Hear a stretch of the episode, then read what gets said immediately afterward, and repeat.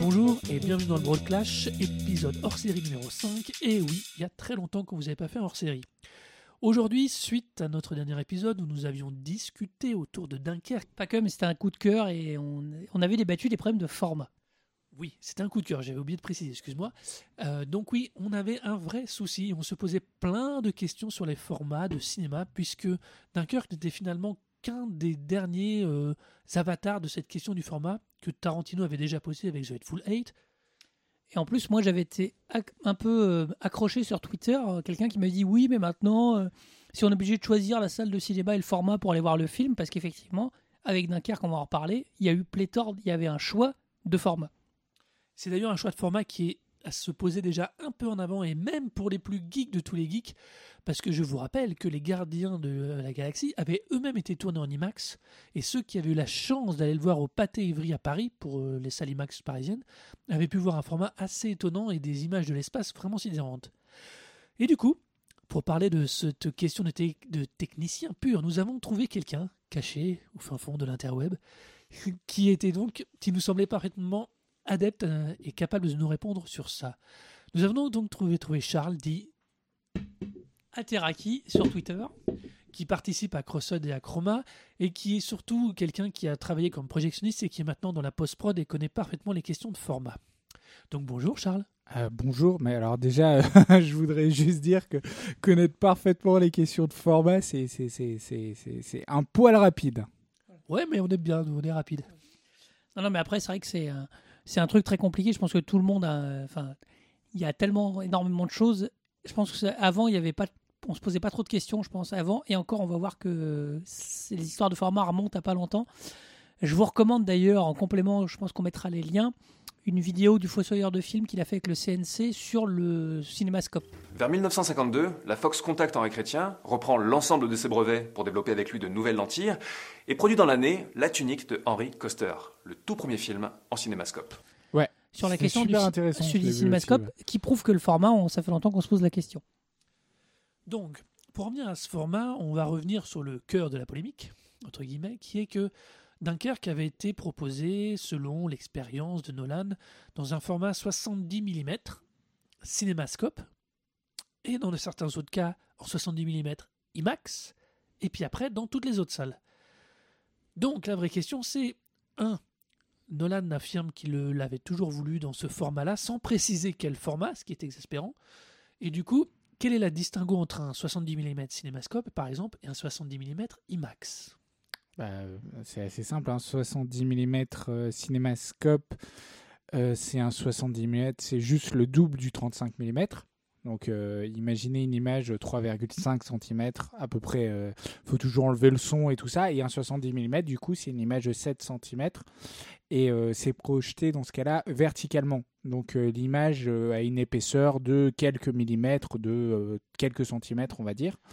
Et par contre un cinémascope euh, pellicule, un cinéma 70 mm pellicule, c'est euh, une image qui est projetée verticalement et du coup euh, euh, horizontalement, excusez-moi, et donc du coup l'image est beaucoup plus, est absolument, est probablement deux ou à trois fois plus grande qu'une image 70 mm. Donc par rapport à une image 35 mm, c'est quatre fois plus gros, donc Quatre fois plus défini, quatre fois plus riche. forcément. Je précise juste, tu précises en dehors du son, car il faut rappeler que sur la pellicule, le son est inscrit sur une partie de la bande de largeur entre les perforations, donc ça réduit la surface sensible. J'ai juste une petite précision. Voilà, mais euh, maintenant, vu que le son est généralement numérique, donc euh, c'est- des questions qui se posent beaucoup moins. Alors après, euh, Christopher Nolan n'est pas, un- est pas un novice en matière d'IMAX.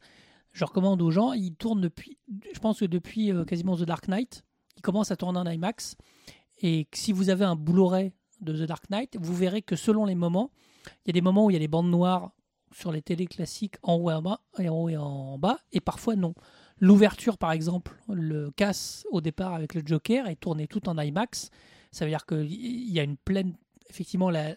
alors, ce qui est compliqué, c'est que sur les télés qu'on a, mais on a chacun des télés différentes, je prends l'exemple de la télé, on avait un format qui prenait tout, et tout d'un coup, hop, il y a un... ça se réduit dès qu'on sort de, de ce côté-là. Donc, euh, no- je pense que Nolan, là-dessus, a été quelqu'un qui a, alors, qui a ramené un peu l'IMAX à ses heures de gloire euh, qu'il avait plus. Dans la même logique, quand Tarantino fait The Hateful Eight, il fait un FUR so- 70 mm cinémascope. Là, pour avoir la chance de le voir en vrai cinémascope. Euh, Ah, tu l'as vu où du coup? euh, c'était à l'opéra, c'était au Gaumont Opéra, je sais plus lequel. D'accord, ils avaient fait installer euh, un projecteur cinémascope Alors, et je tout. crois qu'il y avait un projecteur full cinémascope. Je ne sais pas. Ah, tu me poses une colle. Enfin, un projecteur 70 mm du coup. 70 mm, oui, c'était une projection full 70 mm. euh, et donc, ça m'avait surpris parce que la largeur n'a rien à voir avec l'IMAX. Euh, Oui, enfin, si tu veux, une image IMAX, c'est une image qui est peut-être plus dans, dans, dans, dans l'idée carrée. Parce que faut imaginer un 70 mm projeté euh, qui est épais. Là, je suis en train de montrer, donc c'est très radiophonique, évidemment. Donc, faut imaginer une image carrée euh, qui, euh, qui fait plusieurs centimètres de large euh, et de longueur. Et une image 70 mm scope, c'est une image forcément rectangulaire, en fait. C'est le même type qu'une image cinémascope. En, en gros, quand le cinémascope a été euh, mis en place, c'était parce que le 70 mm coûtait trop cher. Encore une fois, comme Laurent disait, il y, a, la vidéo du Fossoyeur qui explique bien ça. Mais euh, pour des questions plus mercantiles, en fait, ça, ça coûtait cher la pellicule en 70 mm parce que c'était deux fois plus grand, deux fois plus imposant, euh, donc euh, tirer et tout ça et tout. Et donc, on a inventé euh, l'optique qui pouvait anamorpher l'image à la prise de vue et qui permettait de pouvoir contracter l'image comme quand vous faites des réglages sur Photoshop et que du coup vous contractez l'image et que ça a ça sert à rien bah en gros ça faisait ça mais optiquement et que ensuite à la projection c'était euh, désanamorphosé c'était rendu dans la longueur en gros on essayait d'avoir une image 70 mm mais avec une pellicule 35 mm donc en fait le 70 mm c'est en gros ce qu'on pourrait appeler le cinémascope. C'est une image qui ressemble à du 16 neuvième mais encore plus rectangulaire. euh, vraiment euh, voilà et euh, Le vrai scope type euh, Le Bon, la Brute et le Truand d'origine, quoi. Oui, voilà, voilà. oui parce qu'en plus il y a pléthore et on va peut-être pas rentrer dans les détails mais c'est parce que le cinémascope c'est euh, c'est c'est c'est une appellation un peu générique et il y a beaucoup de comment dire de Le Panavision, tout ça. Voilà. Et après, des licences techniques derrière. qui ça. un peu différent même euh, le cinémascope au départ de quand j'ai commencé mon boulot de projectionniste c'était du 2.35 et euh, quelques années euh, quelques ouais voilà il y avait on, on l'a on avait imaginé euh, enfin ça avait évolué et c'était passé au 2.39 donc voilà et après c'est maintenant du 2.40 et donc c'est vraiment un peu évolutif dans le temps on va dire La particularité, c'est que la volonté du, du format 16 neuvième, donc du format horizontal, on va dire, c'est bel et bien de contrer à l'époque la télévision, qui elle, à l'époque, est encore carrée, et du coup de se dire, venez au cinéma, vous aurez des paysages comme vous n'aurez pas à la télévision. Totalement, La base de départ, c'était ça. L'image de, de base de la télévision, c'était euh, du 4 tiers, du 1,33, donc euh, c'était euh, voilà. Et puis, allez, on va, pour reprendre ton exemple du Dark Knight, si vous regardez la séquence du braquage en IMAX, vous verrez que les verticales et les diagonales et la dynamique de l'image est construite de façon absolument magnifique et hallucinante euh, sur les verticales d'immeubles avant de rentrer dans la banque pour le braquage. Toute la construction est visuelle et, est incroyable. Elle est liée au ratio qu'il utilise à ce moment-là. Ça- Et ça, c'est une des richesses. Quand vous regardez Mais- Food Eight de Tarantino, euh, il joue énormément sur la largeur de son image pour construire justement des multiples plans de profondeur et donner une, une incroyable perspective, ou pas d'ailleurs.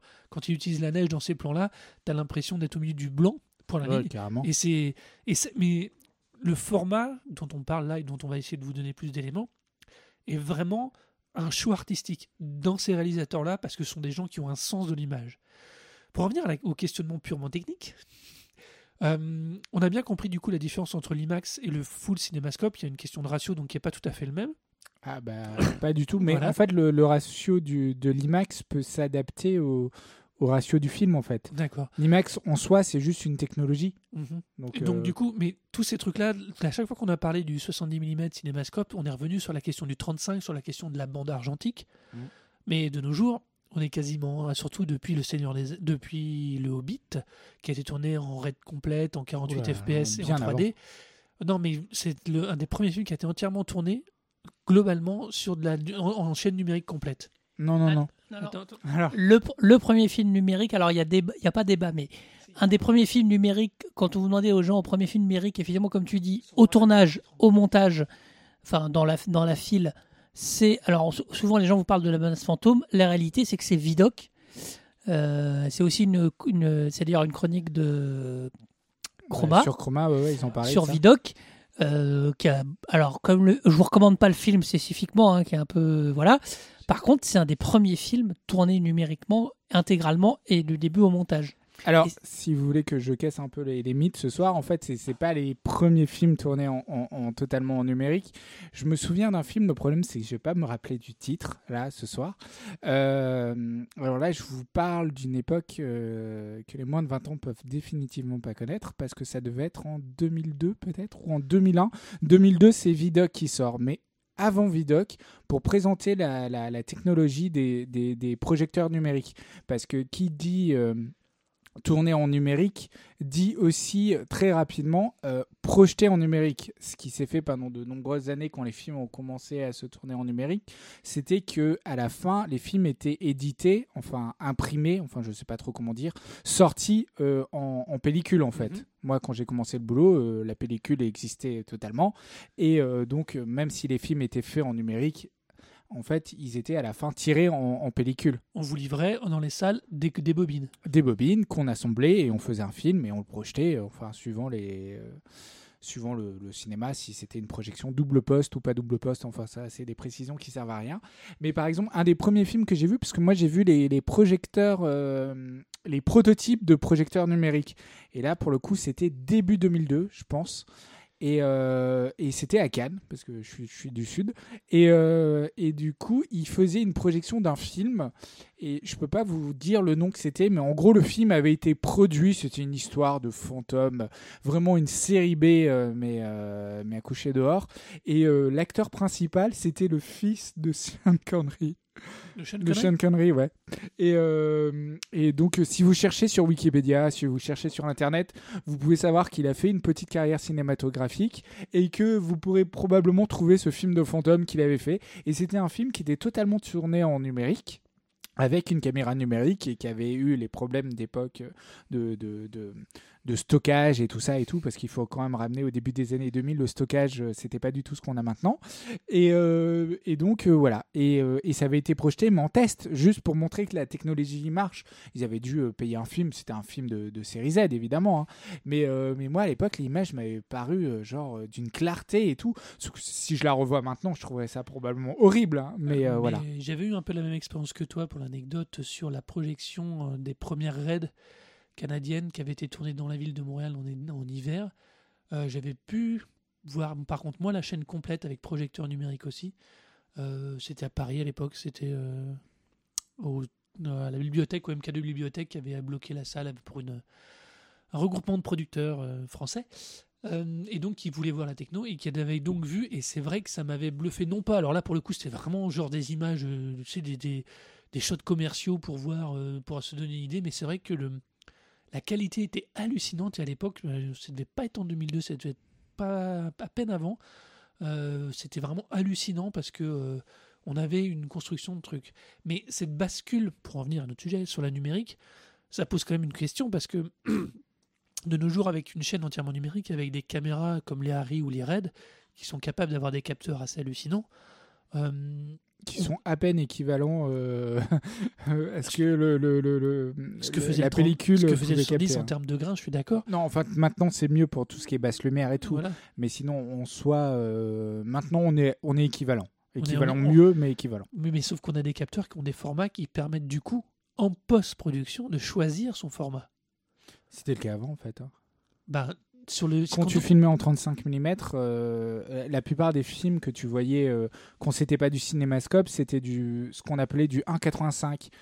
Euh, Le 1,85 par rapport à euh, le 16 neuvième que vous voyez sur toutes vos télés et sur tous vos écrans, c'est du 1,78. Et euh, le 1,85, c'était un, format équivalent. euh. Quand ils ont créé le format 16 neuvième, en gros, ils se sont dit euh, qu'est-ce qu'on pourrait dire comme pour prendre un, espèce de produit médian pour tout passer. Et donc, du coup, ils ont créé le 16 neuvième. Mais ça, c'était juste pour la diffusion télévisuelle, en fait. Mais avant, le, format le plus utilisé, par exemple, c'était le 1,85. Et donc, quand, quand tu imagines le 1,85, c'était. Ça ressemble vraiment à du 16 neuvième, mais quand tu imagines du 35 mm plein cadre, c'est-à-dire une image carrée comme euh, le Sans IMAX, et ben en fait euh, le 1.85 c'était juste une image, euh, c'était juste un cache noir en fait. C'était un choix artistique, mais en vrai tu, tu prenais euh, toute la largeur si tu voulais. Quand les caméras filmaient, elles filmaient tout. C'est juste qu'en post-production ils mettaient un cache. Et, euh, mais après, c'était voulu. De toute façon, quand ils filmaient, on voyait les micros, on voyait euh, des trucs qu'on ne devait pas voir. Et du coup, les caches avaient une vision. Ça, ça, on voit ça beaucoup dans des. Si vous avez l'occasion de voir dans des séries télé, qui à l'époque, euh, alors faut imaginer qu'effectivement il y a une époque où les séries télé tournaient en pellicule, euh, y compris au début d'X-Files, ouais. c'était encore de la pellicule. Et je pense parce qu'on voit des rushs d'X-Files où quand ils ont quand ils ont cherché à remettre la série en 16 neuvième pour la rendre plus sympa, voilà. Il y a, des remasterisés, merci. Il y a plein de plans où on voyait les perches, où on voyait, y a, je sais qu'il y a un plan dans un épisode où on voit où euh, Mulder doit saisir un, pieu à- à- pour transpercer un vampire, et on voit le mec qui lui tend le pieu dans les rushs, parce que évidemment, comme tu dis, c'était filmé plus large que prévu. Et ils savaient qu'après, au au- en montage, ils allaient euh, couper les bandes, euh, couper le- les bords, quoi. Que, le- que les, le- le mo- les, les- les épreuves de montage seraient plus resserrées en termes de cadrage. Mais c'est pratiquement, enfin, en tout cas, euh, pour le cinéma, c'est pratiquement tout le temps le cas, quoi. C'est-à-dire que même actuellement, quand ils ont sur les retours en combo, ils ont pas le retour, ils ont un retour qui est plus large que ce que nous on voit au final.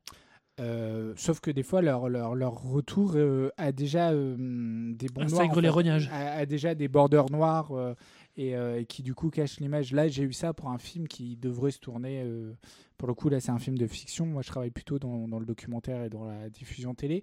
Et euh, c'est un film qui cherche son financement. Financement, bon, bref, je donne trop d'infos qui servent à rien. Et donc, du coup, c'était à la, à la fin où ils voulaient avoir un résultat cinémascope.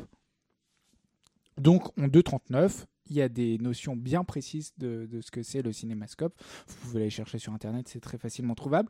Mais euh, moi, l'image que j'avais était totalement carrée, quoi. Donc euh, du coup, euh, quand, quand, quand on m'a dit ah ouais finalement il va falloir faire un cinémascope et tout, donc euh, dans les logiciels de montage et d'édition et de d'étalonnage, il y avait des borders qui étaient mis automatiquement. Il faut imaginer deux bandes noires qui cachent une partie de l'image. Comme ce qu'on a à l'écran, quoi, quand finalement après? Bah oui, puisque nous, ce, que, ce que vous avez à l'écran, du coup, c'est qu'une partie, enfin, la, la partie qui, euh, qui, est, euh, qui est choisie par le réalisateur et la post-production. Et donc, euh, bah, moi, je me suis retrouvé avec les images plein cadre, et du coup, je devais bien faire attention de savoir que le cadre, de ce qui allait être caché ou pas. Et voilà. Et Dans cette coup, logique de recadrage qui existait donc autant en argentique que maintenant dans les, dans les chaînes full numériques, il n'y a pas. une- Enfin, il y a quand même une, des choix artistiques qui doivent être faits. Et à une autre époque, on n'a pas de pan and scan, il n'y a aucun lien là. C'est là, c'est des vrais choix artistiques. Le pan and scan, c'était vraiment un tronçonnage des films. Euh, tu veux dire la diffusion télé euh, Oui. dans les années 90, tout ça, ça. et tout? Euh, Ouais, c'était totalement un.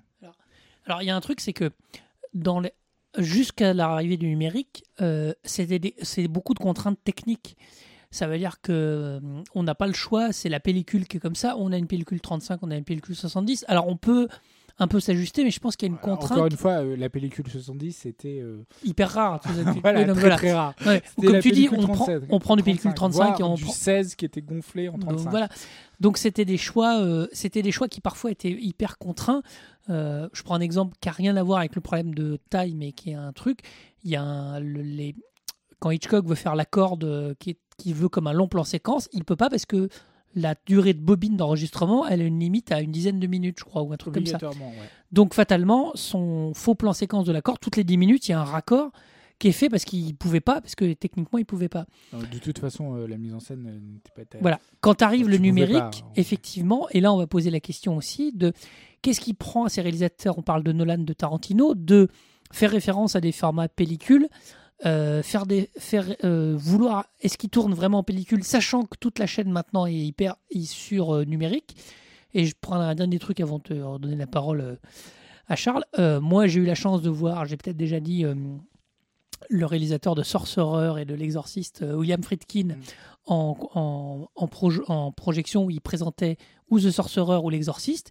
Et il disait Moi, j'ai souffert le calvaire de tourner en, en pellicule parce que je tournais dans l'Amérique du Sud pour The Sorcerer, le convoi de la, pe- le, le convoi de la peur en français, je crois, un truc comme ça. Je sais plus comment ça s'appelait.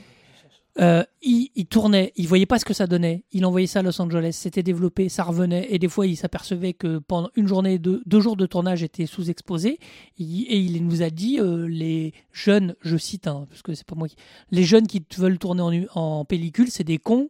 euh, faut tourner en numérique, on voit tout de suite ce qu'on fait, etc. Donc aujourd'hui, c'est forcément une démarche artistique. Il y a plus, ils sont plus contraints.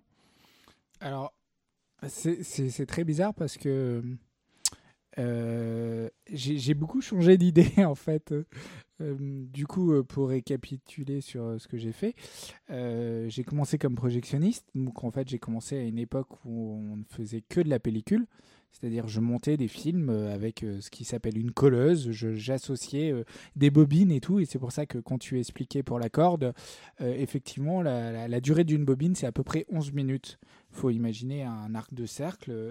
Une pellicule a une certaine épaisseur et, va à une vitesse de 24 à 25 images secondes et tout ça. Et donc, ça fait une certaine épaisseur par minute. Et en fait, il y avait une épaisseur max qui pouvait tenir dans les caméras. C'était matériel. On pouvait pas faire. euh, on pouvait pas aller au-delà. En vrai, on aurait pu s'emmerder et peut-être euh, améliorer ça, mais euh, question de batterie, question de tout ça, c'était vraiment compliqué. Et donc, ça n'a pas empêché de faire des bons films, en fait.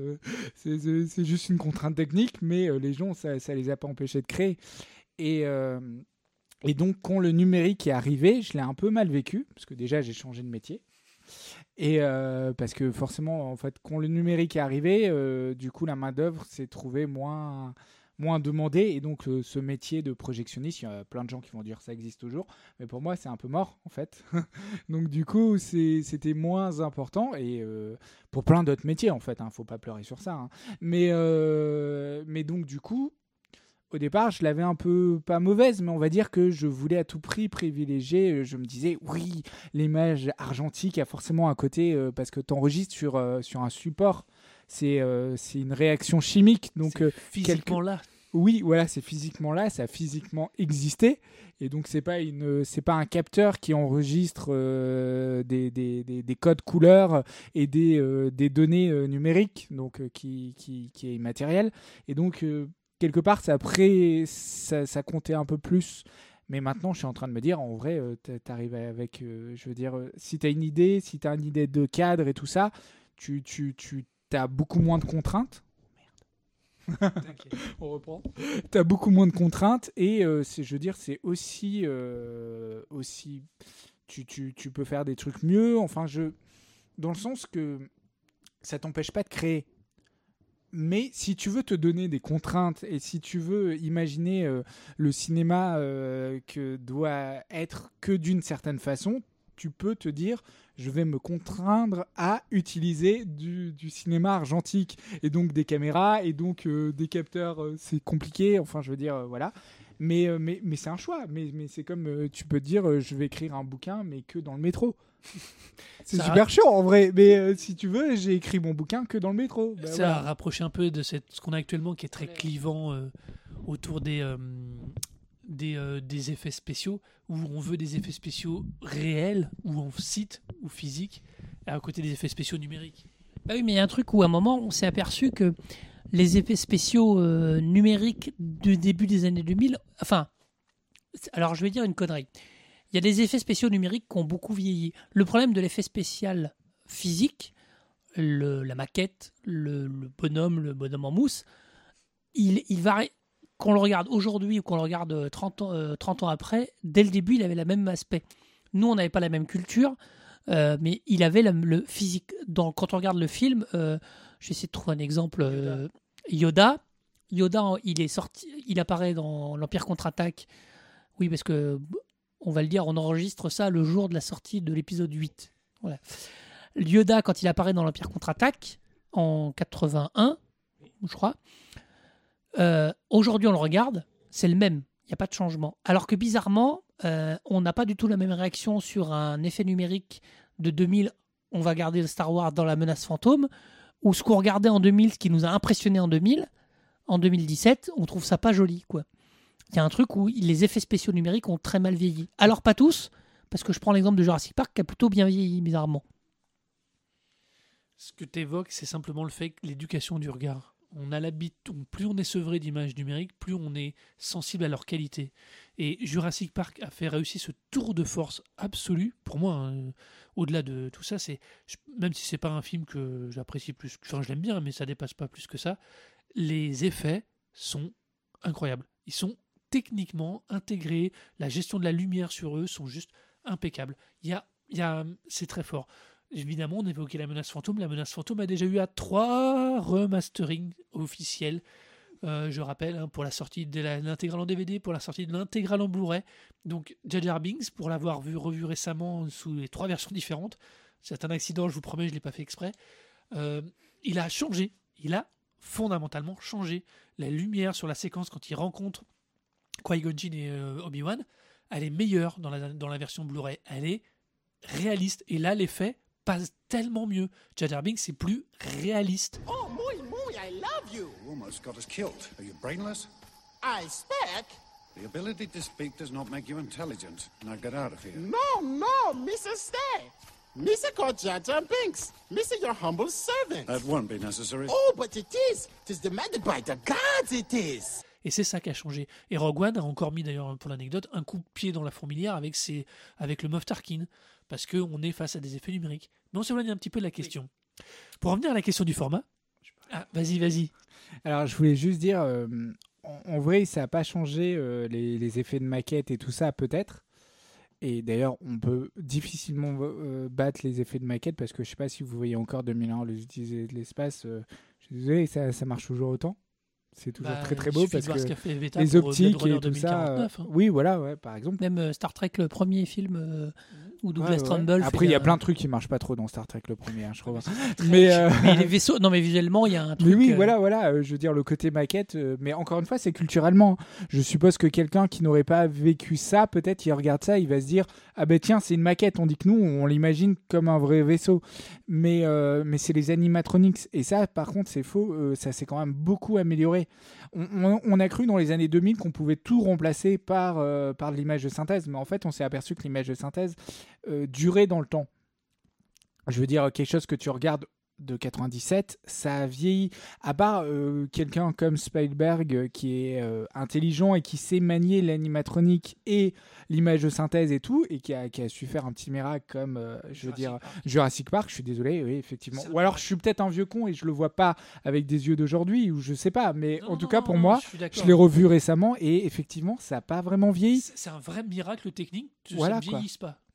Et euh, mais pour moi, l'image de synthèse est par défaut jusqu'à présent. Mais le problème, c'est que maintenant, on arrive à. La planète des singes. Mais ouais, je suis désolé, la planète des singes, le 3, c'est magnifique, quoi. La planète des singes. Tu, tu peux par pas le refaire, quoi. C'est Moi, des je vrais suis- singes. Moi, je veux qu'il donne un Oscar à Andy Serkis. Quoi. Pour moi, en fait, la- la- le, le départ de ça a commencé ça où je me suis dit, euh, waouh, c'est vrai. Et encore pas surtout, c'est sur Avatar. Je suis désolé, les navis. Je te parle pas des créatures bizarres et des chevaux et tout ça qui eux marchaient pas et j'aimais pas leur design. Mais les navis, pour moi, ils étaient vrais. Alors, il y a un vrai. Alors, bon, on, on dérive beaucoup, mais, Ouais, on dérive, Euh, désolé. mais sur la question des navis, les navis, t'as pas de référentiel réel. Ce sont des êtres qui sont pas référentiels. Sur mais, un mais singe, ils me paraissent non, mais- vrais. Non, mais qu'ils te paraissent vrais, c'est une chose. Ça, c'est, j'en conteste pas la qualité de l'effet. Par contre, là où la vraie différence pour moi elle est, c'est que quand tu regardes le dernier de la planète des singes, qui est fabuleux, je suis d'accord avec vous, hein, là, tu te dis, mais c'est un singe. Tu Ouais, te dis pas, c'est un effet. Tu te dis, c'est un singe. Dès le premier, d'ailleurs, de l'opus de cette série, le zoom arrière qui était fait depuis du fond de l'œil d'Oscar, du, euh, de César, la première fois où il est adulte, et qui remettait après en contexte, on avait déjà un effet de, de réalisme qui était sidérant. Est-ce que tu l'as revu justement? Oui. Eh ben moi je l'ai revu récemment. Après avoir vu le 3 justement c'est très bizarre que vous me parliez de ça. C'est que du coup je me suis dit putain mais là ça me paraît vrai. Et j'ai revu le premier. Euh, j'ai revu des passages du premier. Je l'ai pas revu en entier. Et du coup là je voyais que ça avait vieilli. Et j'ai revu Avatar parce que dans la même recherche je m'étais dit j'avais fait tout un truc dans le genre merde en fait l'image de synthèse comme on voit mieux toujours parce que techniquement en fait les ordi calculent mieux il y a des meilleurs capteurs donc ça va s'améliorer. C'est c'est obligé hein. et donc voilà et, euh, Et, euh, et ben, j'ai revu Avatar. Et Avatar, ça m'a pas fait l'effet de ça avait vieilli. T'es face à un référentiel qui n'existe pas. T'es dans un planète Ok, qui oui, n'existe oui, pas. un c'est vrai, Non, ce que tu je, dis. je pense que ça joue énormément. Je dis Ouais. pas que c'est mauvais. hein. Moi, personnellement, j'aime pas Avatar. Soyons clairs, je, je l'aime pas. Ah non, mais je critique Avatar aussi. hein. Mais c'est pas. Non, non, que- mais je l'aime pas du tout. Ce, ce film me gave. Euh, je comprends pas la hype. Enfin, c'est autre chose. Mais après, c'est autre chose. Ça n'a rien à voir. Par contre, je ne peux pas nier la qualité technique. Et d'ailleurs, ça, me- pour en venir à ce qu'on disait qui est la question du format, Avatar est un bon exemple. Pour le coup, c'est un Oui, bon- parce que Bana- Avatar a été tourné en 16 neuvième. Mhm. Enfin, il, est- il a, il a jamais été diffusé autrement. Ah en non, je salle, crois il qu'il est en un- un- il est en- Non, non, mais en- encore une fois, le scope, c'est pas euh, le Alors, seul format je- qui existe. non, pardon. Pour moi, le cinéma, la salle, c'est le scope. Non, non, la salle, c'est pas le scope. Ben, je sais bien. Mais Pour, pour moi, le info, scope- par exemple, la plupart des films français, euh, euh, au début du parlant, euh, c'était du. Avant le parlant, c'était du 1,33. Donc, euh, ce qui est égal à peu près au 4 tiers, c'est pas tout à fait ça, mais euh, voilà. À partir du, du parlant, ça a été du 1,37, comme on vous a dit plus tôt. C'est, on a dû raccourcir un peu euh, pour pouvoir mettre la, la, la, la, piste audio. Donc, forcément, l'image était un peu moins. euh, un peu plus carrée quelque part, un peu moins carrée quelque part à cause de ça. Et mais après, la plupart des films français, par exemple, sont en 1,66. C'est une sorte de format approximatif entre du 4 tiers et du 16 neuvième. Oui, sachant qu'il y a toujours une volonté dans beaucoup de comédies ou alors dans beaucoup de films français d'être diffusés en télé. Donc, alors Eh ben, après, ce qui est par- le paradoxe, c'est C'était le qu'aujourd'hui, meilleur mariage entre la télé et Bah le voilà. cinéma. aujourd'hui, tout le monde est équipé plutôt en 16 neuvième en télé. Enfin, je crois pas qu'il y ait- plus de télé 4 tiers. Euh, Si, alors moi, je vais revenir un peu sur le, sur le format avec deux éléments. Euh, un, en disant que pour moi, il y a aussi un moment, le, on a, dis si je hurle trop en fait. hein. C'est parfait. Il y a un moment où le numérique a servi aussi de est devenu un, un acte artistique et pour moi c'est collatéral de Michael Mann où tout d'un coup on sait que l'image est numérique, on sait qu'il y a une espèce de bruit numérique, mais il y a un côté c'est V, c'est velu comme ça. Pour moi, vas-y. le- Non, je voulais dire, c'est que hum, tu, j'ai j'ai l'impression que vous confondez. Euh, Le format Non, enfin, euh, c'est-à-dire support numérique et support Et euh, f- ah oui. pellicule et ratio d'image. C'est pas la C'est-à-dire- même Ça chose. veut dire qu'en numérique on fait ce qu'on veut en ratio d'image. Oui, Apparemment, tu disais qu'on faisait près. déjà en pellicule. Ce qu'on voulait. en pellicule, on pouvait le faire en fait. Parce que on filmait euh, en gros plus large, il y avait le plein cadre ou pas plein cadre en fait. Et donc du coup, c'était adapté. Quand c'était en scope, généralement, il y avait une optique qui était devant euh, l'objectif qui te permettait de filmer en plus large que par rapport à la pellicule. Mais sinon, après, tu l'adaptais en fonction de, du pays Voilà. ou tout ça. Chez nous, en France, on avait du 1,66 pour les produits français. Pour les produits américains, la plupart du temps, c'était du 1,85. Mais euh, je veux dire, euh, après, le 1,85, c'était une sorte d'accord pour dire c'est une sorte de 16 neuvième un peu plus large et qui rappelle un peu le scope sans que ça soit du scope, sans avoir les emmerdements du scope. Voilà. Quoi. Alors du coup, je reviens sur autre chose, mais en disant, qu'est-ce qui pousse aujourd'hui un Christopher Nolan, un Quentin Tarantino de se dire, regardez, moi je fais du 70 mm super machin. Euh, Est-ce que c'est une posture? Est-ce qu'il y a une vraie volonté? Est-ce que c'est un truc en se disant, vous avez vu, moi je fais ça à l'ancienne euh, comme les vrais cinéastes C'est une- il y a une question, sachant que Nolan, est-ce que c'est pas un peu hypocrite de la part de Nolan que moi j'admire profondément, parce qu'il sait que toute la chaîne elle est numérique. Les effets qu'ils font aujourd'hui, le traitement d'image, il est forcément numérique. Donc il c'est pas des mecs qui enregistrent en pellicule. Enfin, je crois pas. Comme je vous ai dit, moi au début de, il y a quelques années, je vous aurais dit non, mais le 35, euh, enfin le, la pellicule, ça, ça a une âme que le numérique n'a pas. Bah, depuis, je travaille dans le numérique parce qu'on ne travaille pas en pellicule. Et, euh, enfin, en tout cas, moi, je ne sais pas s'il y a des gens qui travaillent encore en pellicule. Mais euh, donc, du coup, euh, je vois, ça n'empêche pas la création, en fait. C'est une sorte de. C'est un point de vue Voilà. de, de, ça faire la devient pellicule. plus que jamais, le choix du format devient un- encore plus qu'avant, parce qu'au-delà de la gestion des contraintes et des coûts, on est vraiment, grâce, je ne sais pas si la bascule en numérique l'a permis, mais on est vraiment face à des vrais choix artistiques par rapport au format.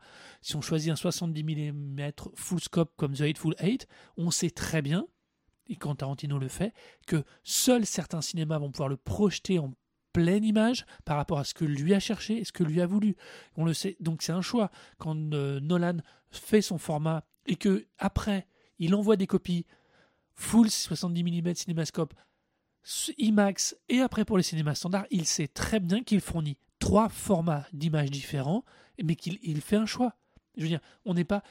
la différence, d'aller, de mon avis, je pense, de l'argentique, c'est qu'il fallait faire un choix au départ et l'assumer jusqu'au bout. Point la ligne. Après, maintenant en numérique, on a la capacité, après montage, après étalonnage, après tout, de dire je veux une copie comme ça, une copie comme ça, une copie comme ça, et envoyez-les à ceux qui peuvent.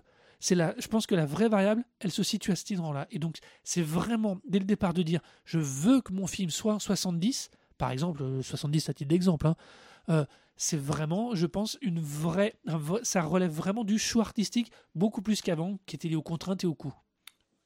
En même temps, euh, une vraie Projo 70 mm, Ça court pas dans quand, elle est bien, quand, elle est, euh, quand, quand les conditions sont idéales, le problème de, de- de tout ce qui est euh, pellicule, c'est qu'il faut que la pellicule soit ne soit pas abîmée. Le numérique, ça s'abîme quand même assez rarement. Et, euh, et que le projecteur euh, ne soit pas, soit, soit j'allais dire de bonne qualité, soit bien réglé en fait. Donc euh, tout ce qui est euh, pellicule est forcément euh, physique. Et donc, il y a plein de petits problèmes qui peuvent arriver, comme des poussières, comme plein de conneries qui peuvent rentrer en ligne de compte. Le point. Totalement, déjà, oui, voilà. Mais encore que le point peut totalement Encore exister en numérique euh, c'est quand même une optique qui à la Oui, fin une projette. hein. optique devant, ouais. Donc euh, voilà. Mais, euh, mais, mais du coup, c'est quand même super beau, en vrai. C'est super bien défini. Euh, quand on parle du numérique, le problème, c'est qu'il y a plein de ratios, pas de ratios, mais de définitions d'images qui, peuvent s'entrechoquer.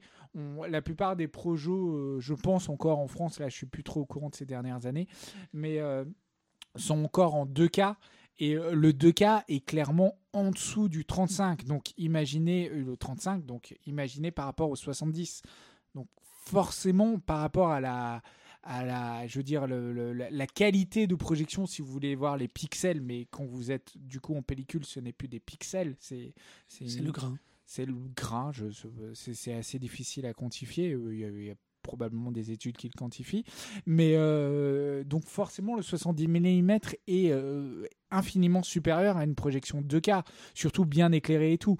Mais, je veux dire, euh, le numérique apporte une, une euh, uniformisation de la projection, en fait.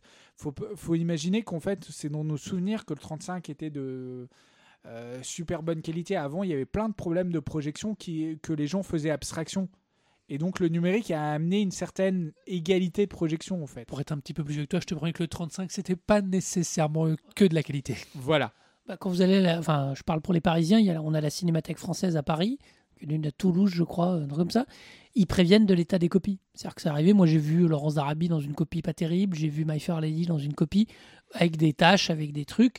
Bon, allez, il y a une volonté de projeter ça. Enfin, voilà, il y a une volonté de projeter ça en Et quelque pellicule. part, ça devient même un choix, en fait. Le complètement. fait que tu le vois comme ça, tu sais que le film a un certain vécu et que voilà, et je veux dire, euh, culturellement, encore une fois, on Alors- peut que se baser par rapport à, à- à notre vécu. Je veux dire, euh, des fois, euh, voir une projection de mauvaise qualité, c'est presque quelque chose qui fait plaisir. Pas qui fait plaisir, mais qui touche émotionnellement. Ouais. C'est super con quand Bah tu imagines mais- ça en vrai. Mais c'est le cas. Alors après, tu dois faire une transition toute trouvée en disant que aujourd'hui on développe euh, sur le projection 2K.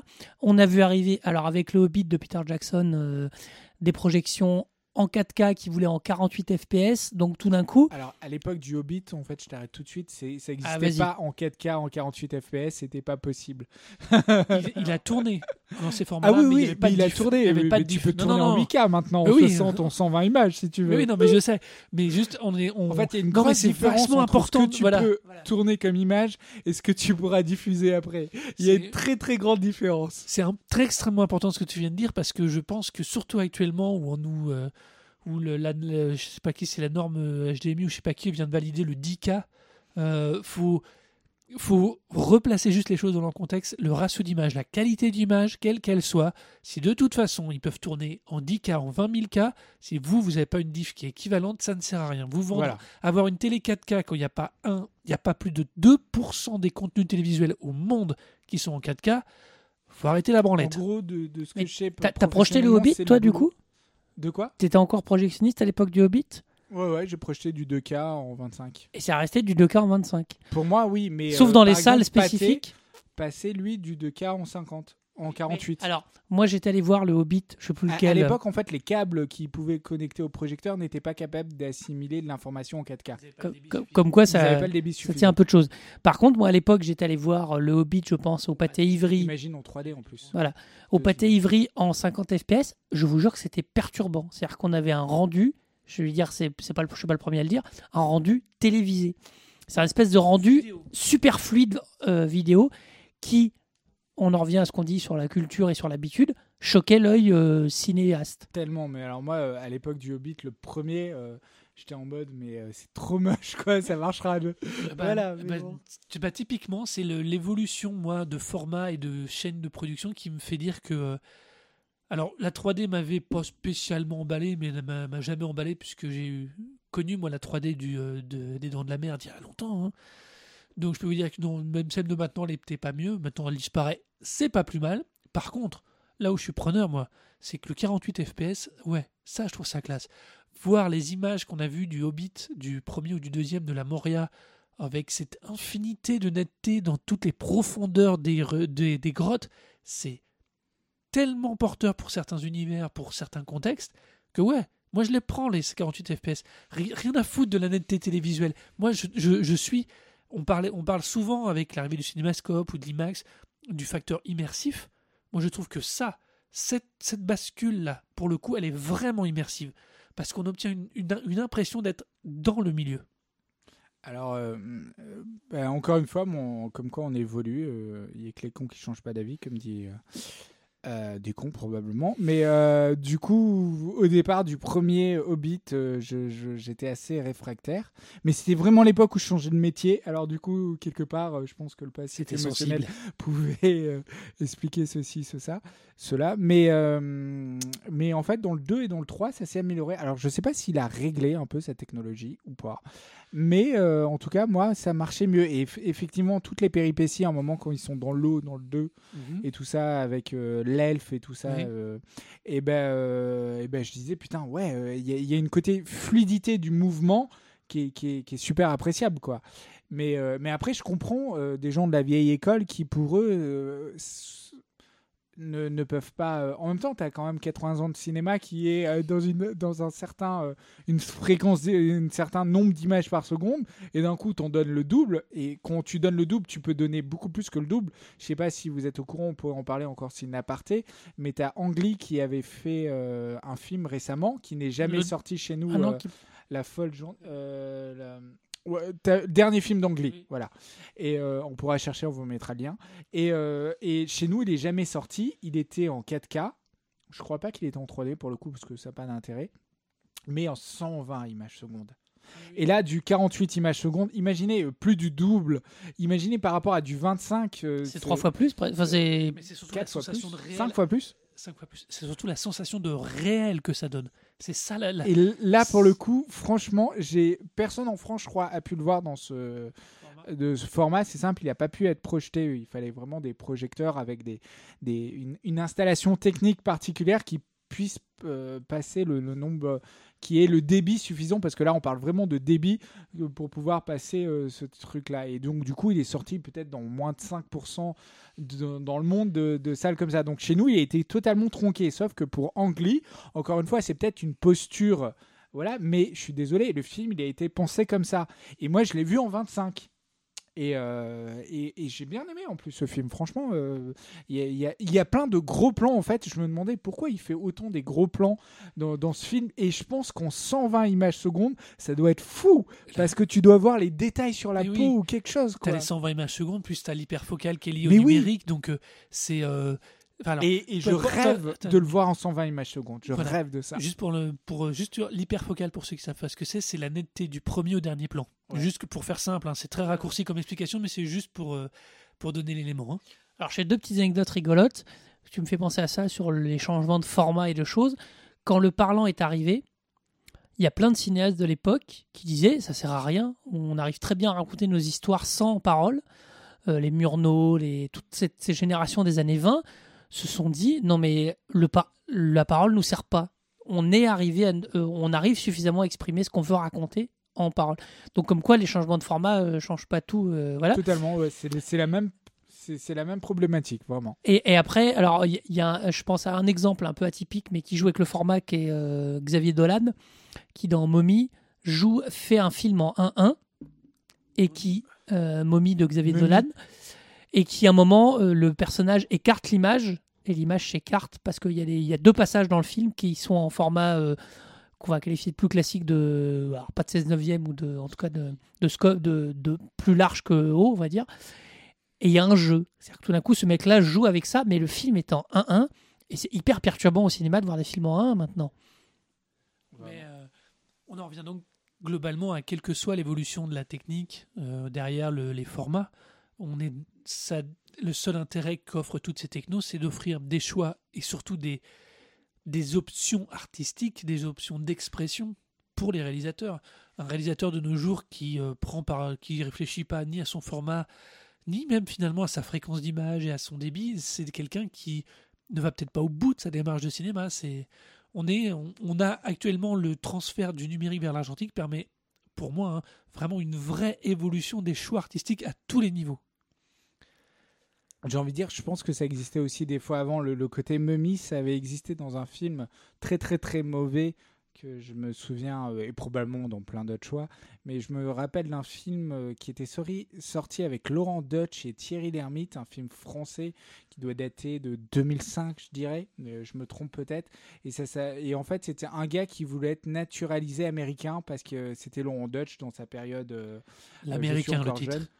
C'était ça? C'était l'américain, le titre. ah, D'accord, bah tu vois. Et, euh, et donc du coup, euh, très mauvais film. Et, euh, et donc du coup, à un moment quand l'avocat c'est Thierry Lhermitte et il lui dit oui, en fait pour être américain, le film était en 1.66 ou dans un format plus carré en fait, dans un format moins cinémascope. Et au moment où il parle de l'Amérique, oui c'est ça l'Amérique en fait, il fait avec encore une fois c'est très radiophonique ce que je montre. Je suis en train d'écarter mes mains. Euh, L'acteur euh, Thierry Lhermitte écarte ses mains et du coup écarte l'écran et le film se transforme en cinémascope euh, à ce moment-là. Et ça m'avait, ça m'avait choqué parce que du coup ça, ça cassait le quatrième mur. Le côté tiens d'un coup j'écarte l'image de mon écran qui devient plus rectangulaire, plus cinémascope et tout. Et j'a- j'avais trouvé en dehors du film que c'était une grosse merde. J'avais trouvé cette idée Une idée dans ce tas. oui, voilà, quoi. Comme quoi, dans la plus grosse merde, il peut toujours exister une idée sympathique.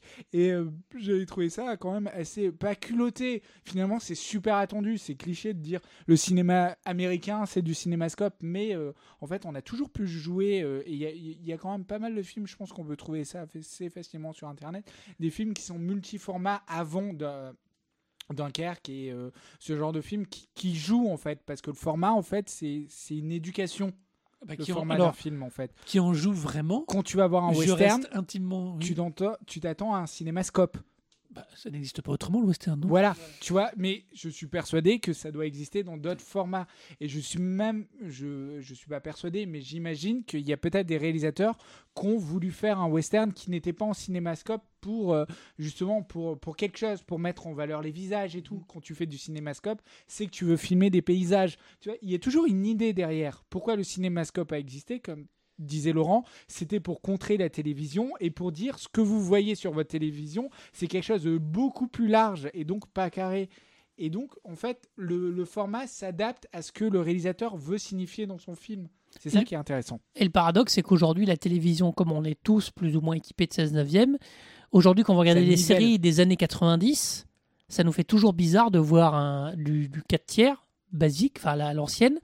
Moi, je suis en train de regarder des vieux Star Trek euh, Next Generation des années 90. C'est tout en 4 tiers. Ça surprend. Aujourd'hui, on attend du Westworld, du Game of Thrones, des formats qui sont cinématographiques quelque part, qui ont choisi le format. Enfin, dans le format que moi j'appelle rectangulaire, quoi, qui est pour moi un format lié au cinéma. Sauf que là, je trouve que du coup, tu retournes l'argument que j'évoquais tout à l'heure sur la partie euh, c'est des choix. Là, les gars ne font ça plus que pour la signature, que pour le style, le, le genre. Ça donne un côté. euh, vous avez vu, moi je suis hype, je suis cinémascope.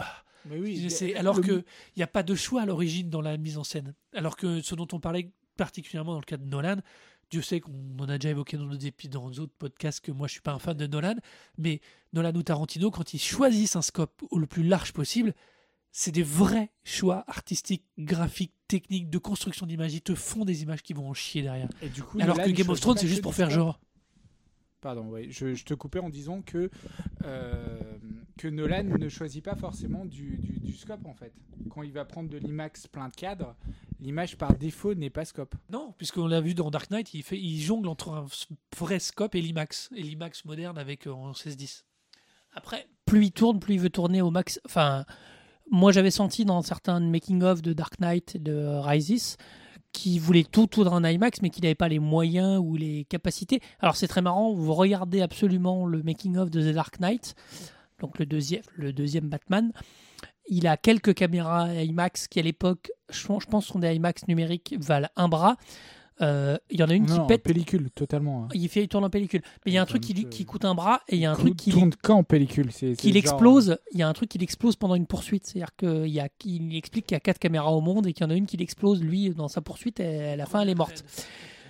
Je, je fais aussi un tout petit aparté. Je pense à un truc comme quoi on parle des formats et du choix. Il y a un documentaire récemment qui a été euh, financé euh, de manière participative sur, le, sur Don Rosa, qui est un des créateurs de Picsou, qui s'appelle le The Scrooge Mystery. Euh, Bah, ma copine en fait a baqué ce film. bah voilà. Attends, attends, juste une correction, c'est pas le créateur, c'est le, le gars qui l'a remis au goût du jour aux années 90. qui a fait la jeunesse de, de- la jeunesse de Picsou. Le réalisateur qui s'appelle, euh, je vais dire hein, une grosse connerie. Non, Pas grave. bon, c'est pas grave, je ne me souviens plus. Il a choisi de tourner son film, donc c'est des interviews de Don Rosa et de fans de Picsou. Il a choisi de tourner en 16 mm. Moi, quand la- on a une connaissance qui a fait la produc- qui est productrice dessus, je lui dis mais putain quel emmerdement quoi. Je veux dire c'est un truc, c'est une- façon de se, c'est le mec qui dit je vais courir un marathon mais je vais me mettre les deux jambes dans le même, le- la- les deux jambes dans le même pantalon quoi. Tellement. Enfin faire du 16, euh, voilà c'est très particulier quoi. Mais après, encore une fois, il pouvait justifier ça. Excuse-moi, je te coupe. Mais euh, dans le sens que, oui, voilà. euh, encore une fois, l'image pellicule peut avoir un, un, un passif affectif euh, qui euh, et rendre euh, pour euh, pour du dessin quelque part, ça peut se justifier. Mais Crayonner donc du grain, donc euh, 16 neuvième. Est-ce que le veau, est-ce que s'emmerder au niveau des contraintes de nos jours avec un 16 mm pour un grain, entre guillemets, sachant que faut être super réaliste, des- les trois quarts de l'effet du 16 mm peuvent être rendus en post-prod? Totalement, mais ça peut demander pas mal de travail. Ouais, mais sauf que la contrainte au moment du tournage est telle, en 16 mm, les bobines 16 mm de nos jours, si pour tu les veux faire tirer, du bon relou, hein. numérique, euh, pour, si tu veux faire du bon numérique, euh, enfin, je veux dire, euh, n'importe quel, je veux dire, tournage, ça demande des contraintes en fait. Ça demande Ah pas énormément moins de contraintes. En fait, ça demande moins de contraintes parce que la caméra peut être plus petite, plus transportable, moins liée à la durée. Ça, d'accord. Mais pour tout ce qui est lumière, placement, je veux dire, décor et tout ça, je veux dire, c'est pas la- pas les mêmes contraintes, mais c'est d'autres contraintes Alors, en la fait. partie lumière, contrainte, placement, mise en scène pure, ça, elles n'ont pas changé, que ce soit du numérique ou de l'argentique. La vraie contrainte pour moi que je vois par rapport au support, elle est que sur un format argentique ou sur un format argentique, il y a des contraintes de durée, de support, de capacité de développement, de qualité de chimie derrière, alors que sur un numérique, oui, il y a des contraintes de qualité d'optique, tout ça, de qualité de capteur, d'étalonnage derrière, mais sauf que si tu as une bonne source avec le numérique, t'es tranquille. Après, tu peux l'étalonner comme de la merde, faire les traitements comme tu veux, c'est dégueulasse. Mais tant que tu as ta source originale, tu peux rattraper les choses. Alors qu'avec, pour euh, avoir vécu in- indirectement l'expérience, sur du 16 mm, quand ça a été mal tiré, c'est mal tiré. T'as plus de choix. Alors, on est tout à fait d'accord. Mais euh, du coup, pour, euh, euh, pour dire ça, le petit problème du numérique, c'est que tu as énormément de sources d'images différentes. Et pour travailler dans, le, dans, les films documentaires, dans les documentaires, euh, le gros problème des documentaires aujourd'hui, c'est que tu as plein. de- euh, en fait, ça pouvait être le cas avant, mais je travaillais pas avant, donc je peux pas en parler. Euh, c'est que tu as plein de sources d'images différentes. Et qu'une GoPro qui filme ou un drone qui est en train de filmer dans un codec pas terrible et tout, je sais pas, vous voyez de plus en plus d'images de drones et tout, ça vous trouve très très bien. Vous trouvez ça très très bien et vous pouvez acheter des drones pas très chers ou Sur vous YouTube. pouvez fixer des GoPro et du coup vous voyez des images, vous vous dites c'est ma- c'est magnifique tout ça. Mais sauf Que quand vous avez une caméra qui coûte 7000 euros et un drone qui coûte, euh, allez, 1000 euros, et il y a des drones beaucoup plus chers, mais euh, pour faire des images et tout, et que vous devez marier les deux, c'est un enfer. Je, je- je travaille dans, dans, dans, dans ce corps de métier-là. Et euh, je ne suis pas l'étalonneur, mais euh, pour la personne qui devra étalonner les couleurs, c'est-à-dire faire correspondre les couleurs, donner une certaine euh, cohérence dans un film, ben, je peux vous dire que euh, c'est un enfer. Si vous avez des caméras petit budget, qui n'importe quel téléphone peut filmer maintenant. Et du coup, il y a plein de gens qui se sont dit, bah, tiens, je vais filmer avec mon téléphone. Mais le problème, c'est que si vous avez une caméra qui coûte 7000 euros et que vous avez un téléphone à côté, vous n'allez pas avoir les mêmes images. Et si des fois vous devez faire correspondre les deux, ça demande de bidule. Donc le numérique, c'est pas la réponse à tout. Non, non, je dis pas. je- alors, je suis très clair. Je disais bien si on a une bonne source. hein. Oui, voilà. Je, euh, indirectement par mon travail aussi, je connais bien la question de la qualité de la source. Et euh, il est évident qu'on parle, on a, on a démarré sur les formats et on en vient bien évidemment à la question de la source, qui est argentique ou numérique, et que autant en photo, les capteurs plein champ maintenant commencent à atteindre la qualité d'une vieille pellicule 35 mm de très bonne qualité, autant pour l'instant au cinéma, on atteint tout juste avec les 2K, voire les 3K, la qualité d'un 35 de base, quoi. Et on est, euh, on est, c'est pour ça, on est à l'aube, à mon avis, de mon point de vue, on est à l'aube de la vraie, vraie révolution du numérique où toute la chaîne va être numérique et où du coup tous les choix, ratio, format, rendu, étalonnage, post-prod, tout cela va relever vraiment du choix artistique. On a, je pense qu'on offre enfin, au-delà de la question du budget, hein, je parle en imaginant un budget sans, limite entre guillemets, on a vraiment la capacité d'offrir aux réalisateurs ou aux showrunners, parce que c'est aussi applicable à la télé pour le coup, euh, la capacité d'offrir des outils, d'avoir des choix artistiques d'un bout à l'autre de la chaîne de production. Et ça, il n'y a pas beaucoup de médias et de médiums qui permettent ce genre de choses. Pamela, 36 première. Un tournage de film, ça ressemble exactement au trajet d'une diligence au Far West. D'abord, on espère faire un bon voyage, et puis très vite, on en vient à se demander si on arrivera à destination. Qu'est-ce qu'un metteur en scène? Un metteur en scène, c'est quelqu'un à qui l'on pose sans arrêt des questions. Des questions à propos de tout. C'est pour le revolver de la fin. Ah oui, le revolver de la fin. lequel? Quelquefois, il a les réponses, mais pas toujours. Euh, vous avez été satisfait de la place là les C'était très bien. pas- Je voulais vous la montrer. Qu'est-ce que Et c'est la perruque de Sévérine. La perruque? Je sais pas, vraiment. 17, 10, 10, 4, 18, 69. Écoute, hein, Non, c'est vrai que c'est pas possible. C'est pas possible. C'est très joli, mais on Oh, peut pas. non. On peut pas faire ça en France. Non, non, on peut pas. Il faut dire le vrai texte. Vous voyez, on a le son Mais direct. après, on là. Il faut dire- Non, non, faut faire le film en cette semaine. Cette semaine Coupé Oh merde. C'était bien? C'est pas... C'était pas mal, mais on va essayer autre chose. Non, non, non, non. Je vous présente Pamela, me semble enfin lancée sur de bons rails. Les acteurs sont à l'aise dans leurs personnages. L'équipe est bien soudée. Les problèmes personnels ne comptent plus. Le cinéma règne.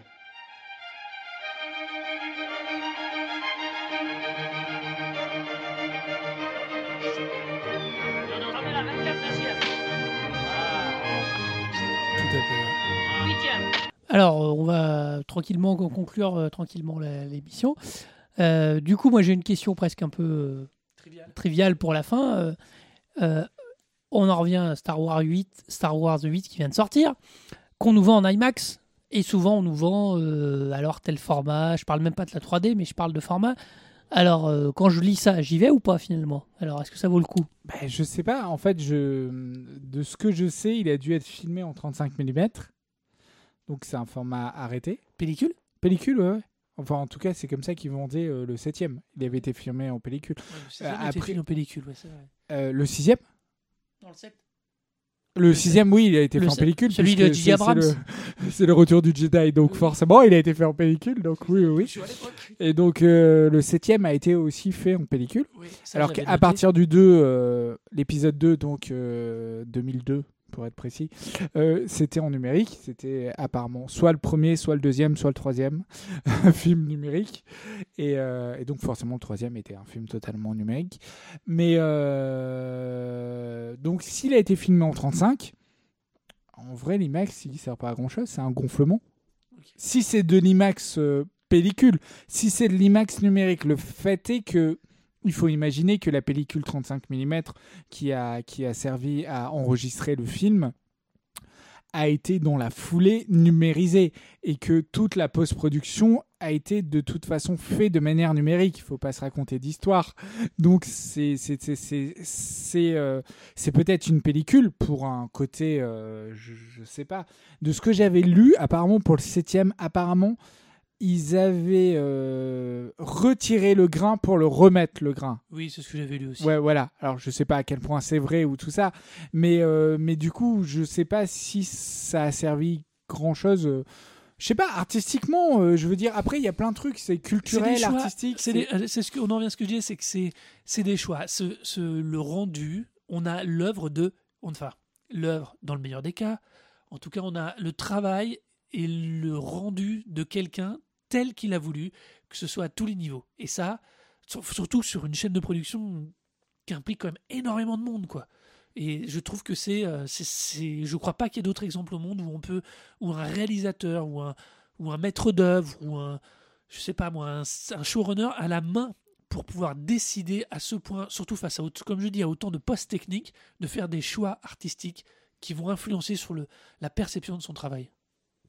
Ouais, c'est vrai. Ok. Bon, bah, merci beaucoup, Charles, pour ton. Bah, merci à vous hein, de pour ta connaissance euh, intéressante. Donc, euh, en- globalement, c'est comme d'habitude, hein, méfiez-vous des étiquettes. hein. Il y a toujours qu'il faut décoller pour savoir ce qu'il y a derrière. euh. si on vous vend des trucs en mettant des mots compliqués dessus, il faut rester un peu vigilant quand même, hein, comme d'habitude. Soyez curieux. Voilà. Euh, bon, bah, on peut te retrouver. euh, où est-ce qu'on peut te retrouver, toi, euh, un petit peu bah, je, vu que j'apparais pas spécialement dans, dans beaucoup de choses en ce moment, vous pouvez me retrouver dans ce podcast, par exemple. Voilà. Ou je sais pas, sur Twitter, c'est toujours Ateraki. Bon, il y a deux voilà. T, c'est ça? Non, je sais jamais. Deux R. A T E R A T 2 A T E 2 R A K I. A-K-I, A-K-I, oui. Je l'ai pas oublié. Ok, euh, bah, moi, on peut retrouver sur euh, Laurent Doucet, comme d'habitude. Le Twitter du Broclash, c'est arrobase The Broclash. Et moi, vous me retrouvez sur le Twitter Arnaud Doucet, comme d'habitude, Arnaud avec un O. Et puis voilà, on- c'est un cinquième hors série depuis qu'on existe. Euh, C'est voilà, on espère que ça vous a plu, que vous avez appris plein de choses et cultivez-vous bien. Cultivez-vous bien. Salut. Les films sont plus harmonieux que la vie, Alphonse. Il n'y a pas d'embouteillage dans les films, il n'y a pas de temps mort. Les films avancent comme des trains, tu comprends Comme des trains dans la nuit. Les gens comme toi, comme moi, tu le sais bien, on est fait pour être heureux dans le travail, dans notre travail de cinéma. Salut Alphonse, je compte sur toi.